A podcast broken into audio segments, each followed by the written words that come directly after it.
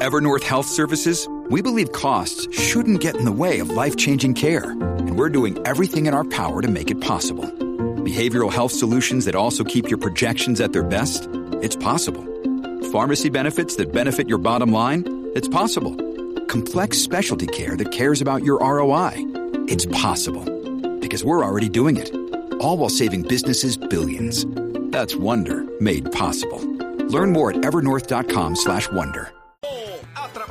aplicación La Música Z93, tu, tu emisora nacional de la salsa.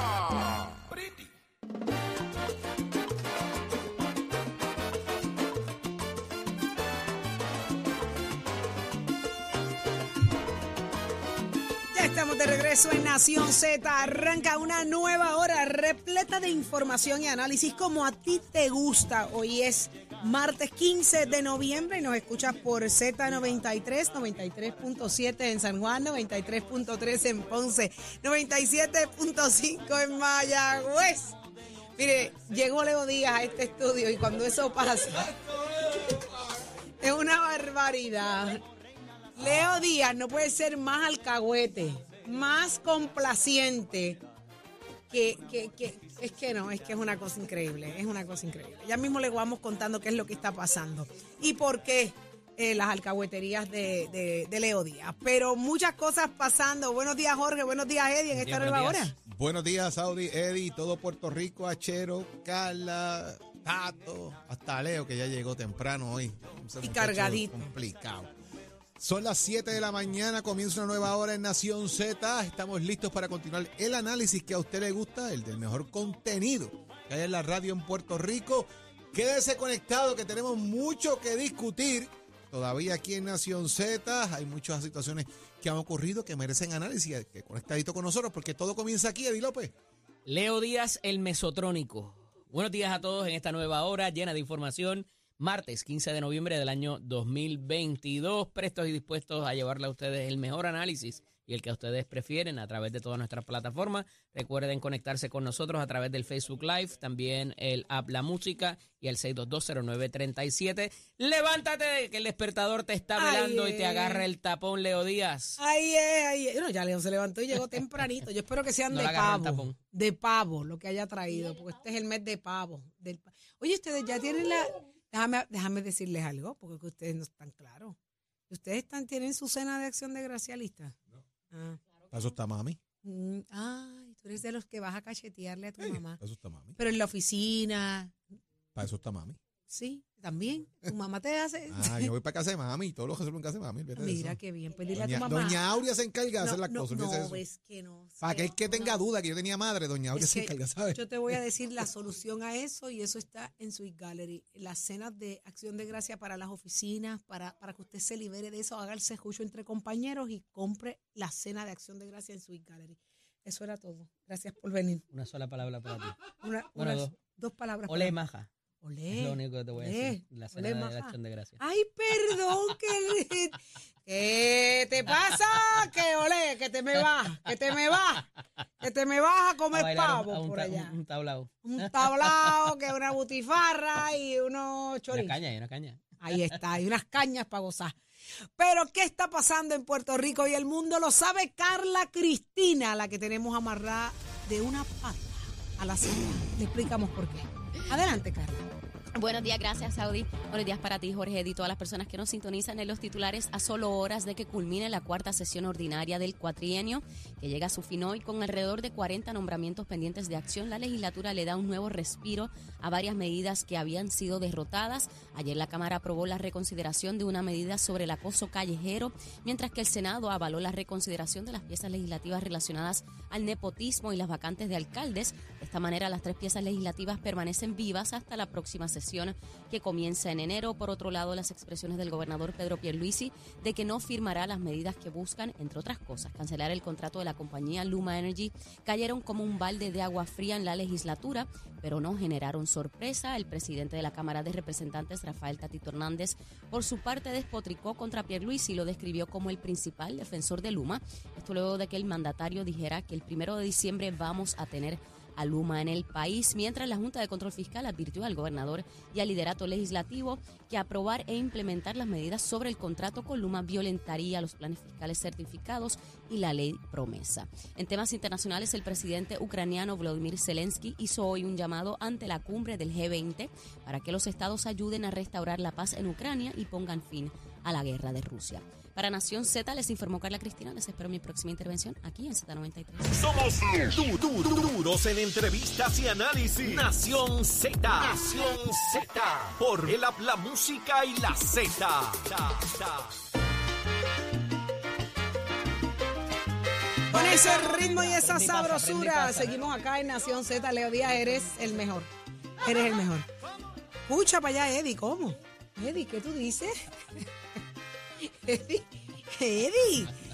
Mire, eh, eh, vamos de inmediato al análisis. Eh, hay varios pueblos para explicar, eh, encuentro en varios pueblos, ¿verdad? Para explicar en arroz y habichuela cómo está ese pago de la deuda a los bonistas de la Autoridad de Energía Eléctrica y cómo eso nos va a afectar a todos por décadas. Esa es la gran interrogante, pero para responder a eso está con nosotros Eva Prados, la directora ejecutiva de la Comisión Ciudadana para la Auditoría del Crédito Público. Muy buenos días, Prados.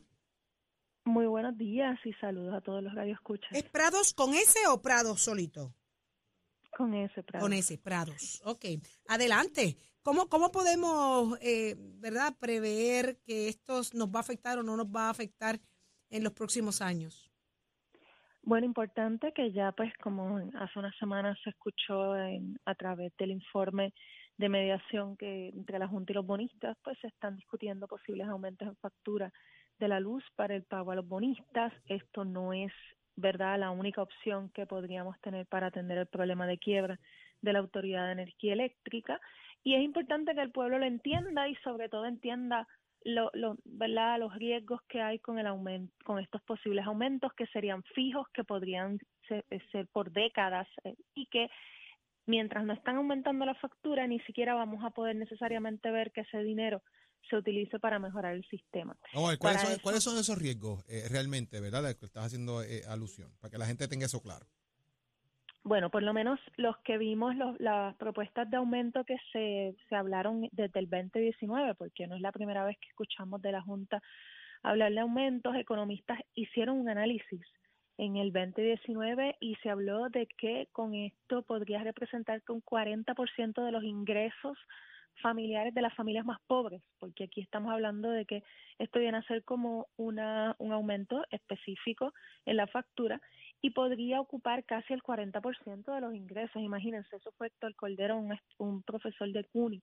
Ramón Cao, que es otro economista que también analizó ah, más ampliamente el impacto de aquellos aumentos, habló de pérdidas de empleo en el sector privado de más de 170 mil empleos que se perdían, porque esto no nos olvidemos que ya lo estamos viendo, ¿verdad? En el 2019 ni siquiera habían los aumentos que se hemos visto por el petróleo a través de la empresa Luma, que se han dado siete aumentos y ya en el 2019 se advertía que estos aumentos por 40, 50 años en la luz tienen unos impactos multiplicadores, porque mientras aumentas la factura de la luz, todo el mundo va a tener que aumentar los servicios.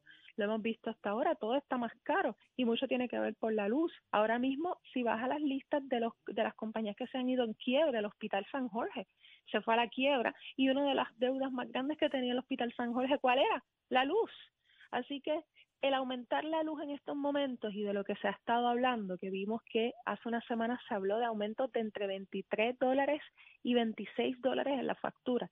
Y eso solamente es un ejemplo, porque se han hablado de otros aumentos también.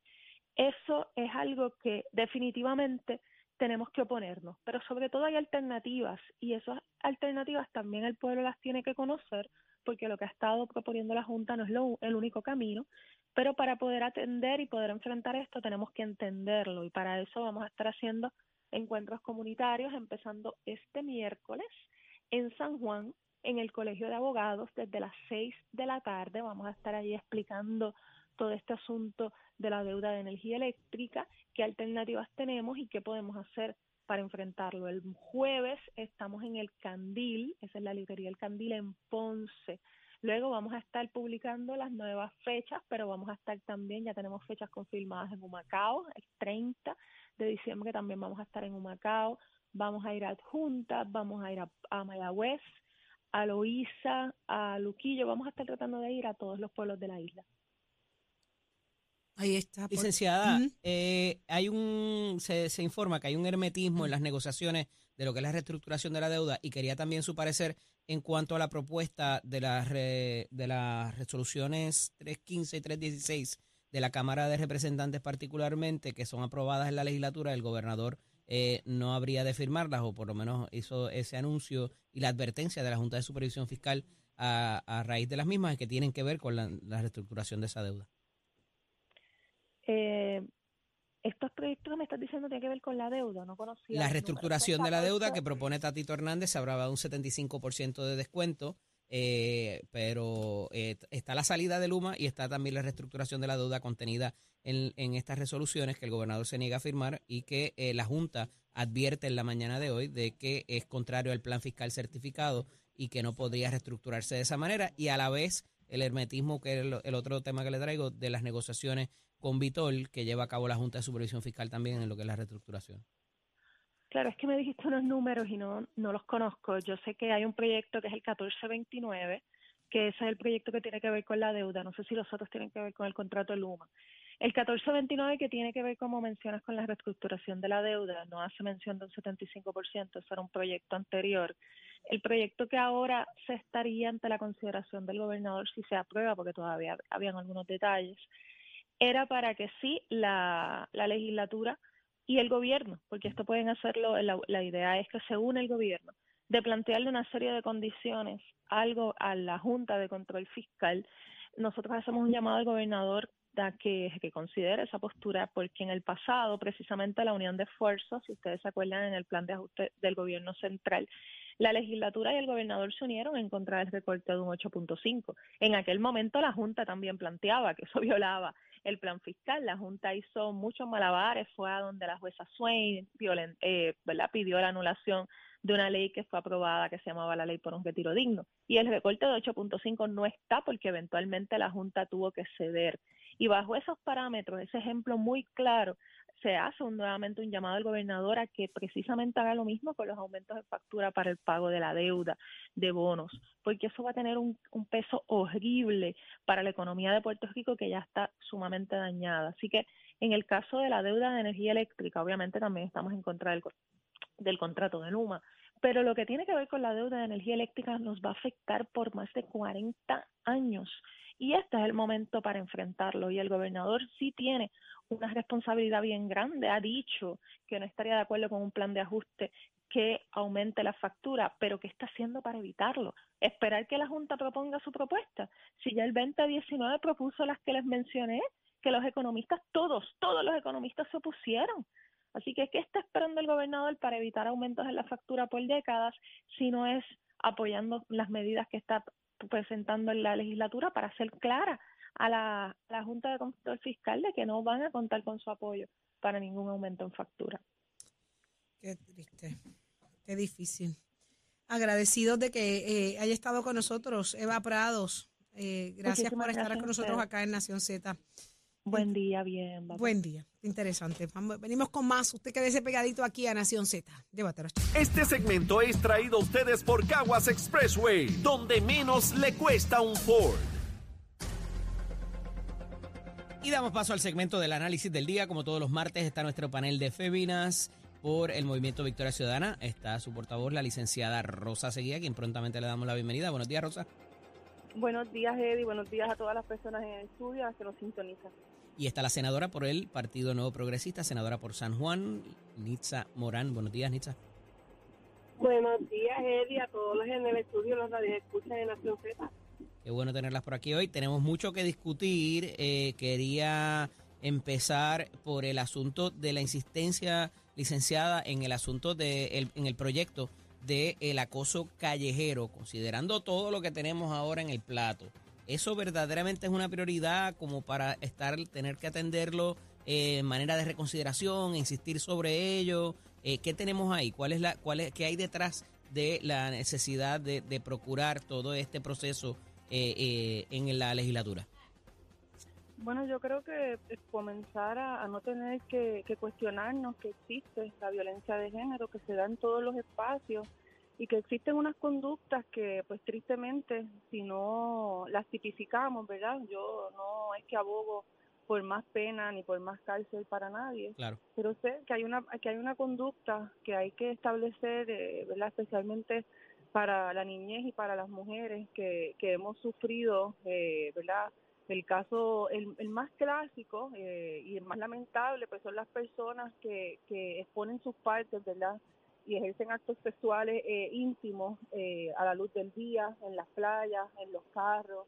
Eh, y, la, y la experiencia nos dijo durante las vistas administrativas, durante las vistas que se dieron públicas, ¿verdad? Y hablando con distintas organizaciones, que hay un problema en la policía eh, para atender el caso, ¿verdad? Que, que quieren eh, atenderlo como otras cosas o como que no se puede. Y con esto, pues entonces comenzamos a aliviar, a poder sentirnos seguras en las calles, a poder transitar solas. eh, y pues eh, creo que sí, que es muy importante, ¿verdad? Específicamente la política del, del Ejecutivo, ¿verdad? Que todo lo que sea para, para poder remediar, atender eh, y erradicar la violencia de género, pues todas las agencias deberían estar eh, eh, enfocadas en esto. Estamos viviendo en una crisis, continúan lo- los feminicidios, continúa el aumento de los casos de, de violencia de género también dentro del cuerpo de la policía, así que pues, creo que es un problema que está acaparando las agencias que están destinadas a atender esto y por eso tenemos que continuar, ¿verdad? Eh, todas las personas eh, tratando de que sí, de que las calles sean más seguras y de que la sociedad se sienta más tranquila, así que me parece Yo- importante. Yo que- puedo que entender la, la, el aumento de los feminicidios y todo lo demás, pero o sea, si no tenemos gente para procesar o recursos para tramitar lo que es eh, un acoso, ¿verdad? Regular, porque lo tipifiquemos como acoso callejero o, con, o, o agravemos la pena inclusive, no van a aparecer más recursos necesariamente No para poderlos pena, procesar. ¿verdad? Porque realmente esta medida lo que atiende específicamente es la educación, manda a coger esos talleres, no es pena. Por eso digo, ¿verdad? que Aquí nadie está buscando más pena ni cárcel. Por el Claro, contrario. pero lo estamos es tipificando de otra manera, eso. Que era lo que quería. eh, eh, esto es una prioridad, eh, es la única forma que entendamos que eso va, que se tiene que atender. Claro. Nitza, Yo creo esto es una que- prioridad ahora mismo, deberíamos estar hablando de esto. ¿Van a aparecer más policías, más recursos para poder trabajar con esto? Para nada, mira Eddie, yo he tenido, ¿verdad? En, en referente a lo que es este proyecto, ya la, eh, ya la cosa existe, ¿verdad? Como como un, un delito, eh, el tipificarlo como callejero, ahí, yo creo que Puerto Rico tiene otras prioridades más que esto. Eh, la licenciada está haciendo alusión a la educación, la educación se hace desde los hogares y yo he hablado de esto en sin número de veces, pero este este proyecto en específico que este crea hasta quizás hasta risa, porque todo depende del espejo con que lo mire, ¿verdad? Es acoso callejero cuando la persona que está haciendo este tipo de, ¿verdad? De alusión hacia la mujer o lo que típicamente hacíamos, ¿verdad? Decimos que es un piropo, este, se sienta básicamente aludida por lo que pueda decir el hombre o viceversa, porque esto es, ¿verdad? De, de ambas partes. Pero depende de, la, del, de cómo la, la mujer lo vea, según una persona que es soltera, que encuentra que la persona que le está tirando el piropo o, es- o- o, ¿verdad? O, Es totalmente diga, subjetivo, correcto. Dependiendo de quién te lo haga, pues yo me quejo. o no. Exactamente. Exactamente. Entonces tenemos la percepción de la persona que a lo mejor sí le agrada a esta mujer o viceversa eh, y la persona lo coge a mala, pues va allí, eh, se siente aludida, va al cuartel, le pone una querella y entonces todo se vuelve a, a un acoso callejero porque la mujer se sintió intimidada. Yo creo que esto es empoderamiento de la mujer, eh, quizá algunos piropos se sobrepasa, correcto, pero yo creo que la mujer es la que tiene que tomar riendas sobre este de cómo va a reaccionar. Así que esto es una educación que viene desde los hogares. Eh, hacer esto, un proyecto de ley, convertirlo en ley, me parece este que no es prioritario. Yo creo que en Puerto Rico tenemos que eh, enfocarnos en lo que realmente nos está sucediendo y hay que tomar riendas en, en decisiones nosotros tomamos decisiones todos los días, así que yo creo que el empoderamiento sobre el acoso, eh, acoso callejero, más allá de, de la transparencia o de, del espejo con calamire, pues es acoso o no. Así que, hay Yo que creo que hay una aquí hay un asunto, aquí hay un asunto también que tiene que ver con que desde sus inicios, licenciada, el, el proceso no se definió quizás bien que pudiera constituirlo, se hablaba de hasta silbidos y demás, y un poco lo que trae la senadora, si hay dos personas que van por la calle y las dos pitan, pero una me gusta y la otra no, y me, sien- me voy a sentir acosado por uno o por la otra, eh, eh, me parece que queda un poco dentro de esa subjetividad definitivamente de la persona que la reciba Está discriminatoria. y que pudiera y que pudiera representar exacto eh, algún tipo de, de algo severo para uno y para otro no pero eh, Hay que leerse el proyecto porque no habla de, de silbidos, tú sabes, habla de, de conducta. en un principio sí lo había no sé si lo modificaron pero hablaba de hasta Sí. gestos y de y de claro que gesticulaciones tiene que con las de manos esto porque masturbarse, porque sacar la lengua, claro que sí, no, no son piropos para nada y por eso mismo es que hace falta que tengamos estas conversaciones sin que a duda veces hace falta, ¿verdad? Como para erradicar el racismo y demás, el, el, el matrimonio de personas de distintas eh, razas y todo eso, ¿verdad? Pues son estas conversaciones que, que tenemos que tener. Sin duda. Pero igualmente tenemos esa discriminación entre blancos o negros y, los- y, y, todo, y todos los días llenamos documentos oficiales y, y, y especifica si quieres decir, si, si eres de cierta, ¿verdad? Este, No, eso no era, lo que quiero decir es que era prohibido el matrimonio antes y ahora, pues tú sabes, se, se ha Sí, ido pero, a eh, través de la legislación tomar esas que- decisiones difíciles porque la sociedad va un poquito más adelante que las leyes a veces y, la, y las yo leyes creo que no se tardan un poquito en recogerlo. no hace falta y es, Tenemos un estado de emergencia y me duele, ¿verdad? Que, que las personas eh, eh, no puedan reconocer que existe ese problema y que continuamos entonces eh, culpando a las mujeres y responsabilizando a las mujeres y todo recae sobre nosotras y no tenemos los recursos cuando vamos a la policía y cuando vamos a hablar de, de lo que sucedió y nos dicen que es un piropo y nos dicen que tenemos que aceptarlo y nos dicen que tenemos que continuarlo y no creo que vamos a salir de, de este problema. Pero yo creo que es empoderamiento, licenciada, porque al- si a mí no me gusta, yo me siento aludida en un momento dado, es alzar la voz, pero muchas de estas... Lo he hecho y y me dicen que no existe eso. Cuando de- voy al de tribunal, esa me dicen que emergencia, no. Y todas las veces que he visto eh, hombres en la calle en carros asunto. masturbándose, no he podido hacer nada tampoco. Me siento empoderada, me siento que sé lo que dice la ley y me siento que cuando voy al cuartel no se escucha y no se atiende. pero cómo se Ay, va a atender por, por tipificarlo o, o de alguna manera reconocerlo en un que eso proyecto de ley. Nos dicen que no es, nos dicen que no pueden hacer nada, nos dicen que no conocemos el ¿Qué nombre de hemos la persona que hecho? estaba en el carro masturbándose. Si existe el acoso callejero, la policía no puede decir que no existe. Eso es lo que queremos Eddie, cambiar, eh, que puedan un proyecto atenderlo. de ley que se, que se, que se avaló en el Senado, el gobernador lo firmó como tipificar lo- los homicidios en feminicidio y el resultado ha sido cuál? El mismo número de mujeres que han sido víctimas de, de violencia. Tipificarlo en una ley no soluciona el problema. Eh, la estadística se queda en números. ¿Dónde estaban las soluciones? ¿Dónde estaban los remedios? ¿Dónde estaba el empoderamiento? ¿Dónde estaba esa ley que ayudaba a que evitar que esa mujer fuera este víctima de una persona, mujer de un policía ni agresor? siquiera lleva las No hicimos nada. esa es. No La policía nada, no las estadísticas. estadísticas, hubo que demandarlo para poder ver el aumento, para poder declarar el estado de emergencia, para poder establecer Está un comité que atienda. Todo eso es a raíz de tener los números. Digo, ahí quería llegar, licenciada, porque la declaración del estado de emergencia y la creación de los comités y todo eso tampoco ha provisto ayuda alguna para, para, para minorar la cantidad de las muertes de las mujeres. no quiere porque de entiende que no es un problema porque dice que las mujeres tienen que empoderarse. Si lo dejan a las mujeres, pues el gobierno no va a continuar tomando atención sobre esto.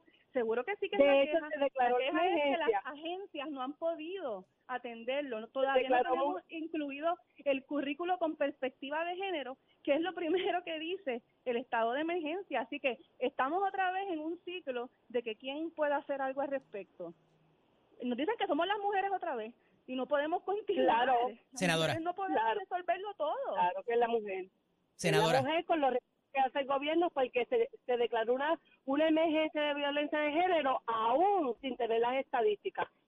Mira, Las mira cómo son las Había cosas. un aumento. Pues, la- me está diciendo que no. Que De los tener el de feminicidios no. De los feminicidios no, yo estoy hablando de la policía. Dentro de la policía de Puerto Rico, las querellas por violencia doméstica. Esa fue la que hubo que demandar.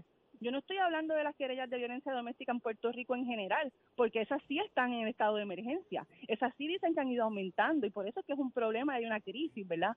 Yo estoy hablando de las querellas de violencia doméstica dentro de la uniformada. Por tanto, y un poco provoco y un poco provoco la discusión porque eh, la realidad es que estas alternativas que hemos tomado no han pro- no han provisto para para aminorar la cantidad de casos. Entonces, eh, deberíamos estar mirando en otra dirección o, o- cómo obtenemos más recursos, quizás.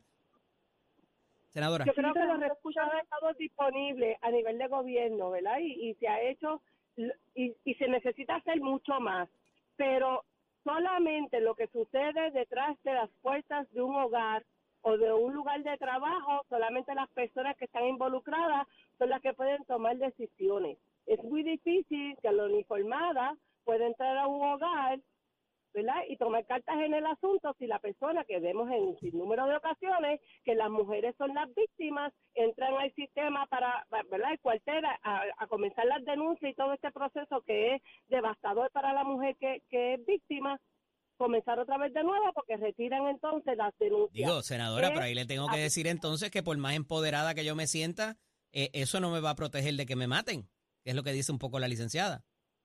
Exactamente, pero la mujer puede dejar el hogar. Está la Procuradora de la Mujer, están las organizaciones sin fines de lucro que fueron parte del Comité PARE. Todo el mundo expuso sus alternativas y cómo podríamos abrir más, cómo podríamos llevar esos servicios a esa mujer que se siente hostigada, que se siente amarrada porque tiene niños, porque depende económicamente del hombre y todas las circunstancias que pueda rodearlo. ¿Necesitamos hacer más? Sí, Eddie, necesitamos hacer más. Pero ¿quién rompe verdaderamente el ciclo? ¿Quién lo rompe verdaderamente? No sé, no sé y no me parece que sea la mujer por sí sola. Ay, Cuando uno está en ese tipo de situación, me parece que necesita ayuda, licenciada. Necesita los amigos, la familia, los hermanos. Va- vamos a ir a la licenciada pa- para que pueda... La, semana pasada eh, leía una historia de un caso de, de violencia doméstica y el papá de la víctima fue quien pagó la fianza para dejar libre a su agresor. Wow. Así que existe un problema en el que ni siquiera, ¿verdad? No podemos contar siempre ni con nuestra familia, ni con nuestros allegados, eh, y es muy difícil. Y pues yo, yo tengo que decir que en estos casos yo no puedo ni generalizar de una cosa ni de la otra, eh, ¿verdad? Son unas circunstancias tan particulares las que vive cada persona que, que lejos de, de querer responsabilizarles, ¿verdad? Por, por cómo falla el sistema, por cómo eh, económicamente es imposible, de, de cómo, ¿verdad? No hay suficientes espacios para atender personalmente mis necesidades, dejar a los niños cuidando con alguien, ¿verdad? Lo que sea. Eh, mi llamado es simplemente, ¿verdad?, de que ya por fin se reconoció la violencia, eh, una crisis, ¿verdad?, una emergencia por violencia. Sabemos que tenemos el problema, sin todos, duda. Todos los aspectos, ¿verdad? Todos. Todos los aspectos que conllevan a eso, pues tenemos que cambiarlo. Compañeras, me no traiciona el este tiempo, no tengo tiempo Exacto, para más. Agradezco a ambas que hayan estado disponibles para, para este tema. Se nos quedan algunos otros, pero este, ¿verdad? Terminó siendo uno muy relevante y ciertamente importante seguir discutiendo sobre ello. Agradecido de ambas. Tengan muy buen día. Gracias, hasta luego. Igualmente, buen día. Continuamos. Este segmento es traído a ustedes por Caguas Expressway, donde menos le cuesta un Ford. Somos, somos una mirada fiscalizadora sobre los asuntos que afectan al país. Nación Z, Nación Z. Por Z93, somos su noticia. ¡Échale! ¿Dónde está Tato Hernández? Somos deporte. Adelante, Tato. Eso es así, eso es así, que traje numerito, ¿ah? No soy la falsa para darse la cara y de qué manera Tato Hernández en la casa, Nación Z, somos deporte y atención amantes de la aceleración, los que les gustan las pistas de carrera, los que les gusta la fiebre, óigame, hay un nuevo récord mundial a nivel de los dos rotores, papá, y es que anoche en la pista de Orlando, dando sus pases de prueba, óigame, el jefe de jefe marcó un 6.06 a 226 millas, lo cual lo convierte en el dos rotores más rápido del planeta. Y si lo compara con el tres rotores, que Loquito Killer tiene ese récord de 606, hay que ver las décimas en las que terminan, a ver quién tiene el tiempo más rápido. aunque Loquito Killer tiene récord de velocidad con 233, pero felicitamos a Traki, felicitamos a su programador, a su mecánico, toda la gente que tiene que ver con el team del jefe de jefe, porque la verdad que fue tremendo tiempo y un tablazo de tablazo. También quiero felicitar al Gato Performance, que ese hombre ha trabajado muy bien con los Intake y mira hasta dónde llegan los resultados y si hay uno que ha trabajado mucho para los motores de rotores es el Gato Performance, así que un abrazo, brother, mi pana, tremendo pana, así que felicidades a la gente de jefe de jefe, ahora son el dos rotores más rápidos de este planeta, el récord anterior lo tenía el Rafaelito de la escudería de, de Mester Racing con C16, ahora nosotros tenemos que apretar y hacer ajustes, y esto es así, los récords son para romperse, así que felicidades a los muchachos, que aquí y a todos por allá, uso punto 93 los 60, 257 en los 330, 390 a 192 en el octavo, y ya usted sabe que terminó con 606 a 200 metros Por otro lado, a nivel de la Fórmula 1 hay un chismecito, porque esta carrera que fue recientemente en Brasil, donde ya se está acabando el circuito Fórmula 1, que es una carrera en Dubái, Checo Pérez necesitaba mejor posición para la batalla que tiene con puntos por la gente de Ferrari. Los jefes le solicitaron a Max Verstappen que dejara pasar a Checo para que Checo acumulara puntos, porque estas carreras son por equipo, y Checo para el veces lo dejó pasar y le hizo carrera para que el hombre llegue al campeonato donde está, pero Max Verstappen dijo que no. Dijo que el año pasado él habló de eso, que él no lo va a dejar pasar, que meta mano y corra, que él no quiere tener nada que ver con eso, y ahora sí, que la imagen de Red Bull a nivel de los Fórmula 1, pues ya usted sabe un poco de gente disgustada con eso. Checo y él supuestamente hablaron. Vamos a ver qué es lo que pasa en Dubái, que esa segunda posición a nivel mundial de los corredores de Fórmula 1 está caliente. Y de qué manera usted se aquí en Nación Z somos Deportes con el oficio de Mestre que te informa. Esta es la última gran semana de matrícula, así que no diga que no te lo dije, pasa por cualquiera de nuestros recintos para que tú metas la decisión de estudiar el Mestre, pero lo más importante es que tú compares facilidades de equipo, vea lo que se está ofreciendo, tú mismo lo compares y lo que a usted le guste estudiar, si gusta la jalatería y pintura, dése una vueltita por Mestre Que tengan buen día, chero, give it a my friend.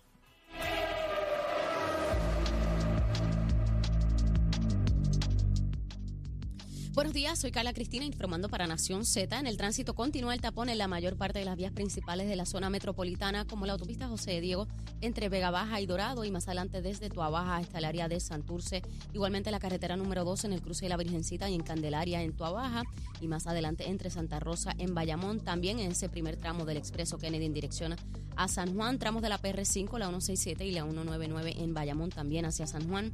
La avenida Los Más Verdes entre la American Military Academy y el expreso Martínez Nadal la carretera 165 entre Cataño y Guaynabo a la altura de la intersección con la PR22, el expreso Valdeoriotti de Castro, desde la confluencia con la ruta 66 hasta la entrada al túnel Minillas en Santurce, el ramal 8 y la avenida 65 de Infantería en Carolina en dirección a Río Piedras, el expreso de Trujillo en dirección a Río Piedras también, la carretera 176, 177 y 199 en Cupey, la autopista Luis Aferré desde Montelledra hasta Río Piedras y más al sur en Caguas en dirección a San Juan, la 30 desde Las Piedras hasta la intersección con la 52 y la 1 y la 12 03 y la 931 en Gurabo en dirección a la 30. Más adelante actualizo esta información para ustedes para Nación Z.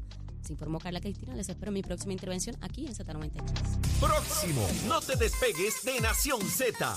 Próximo. Lo próximo es el licenciado Leo Aldrich y Tomás Rivera Chats. Eso y más en Nación Z. Llévatelo, chero.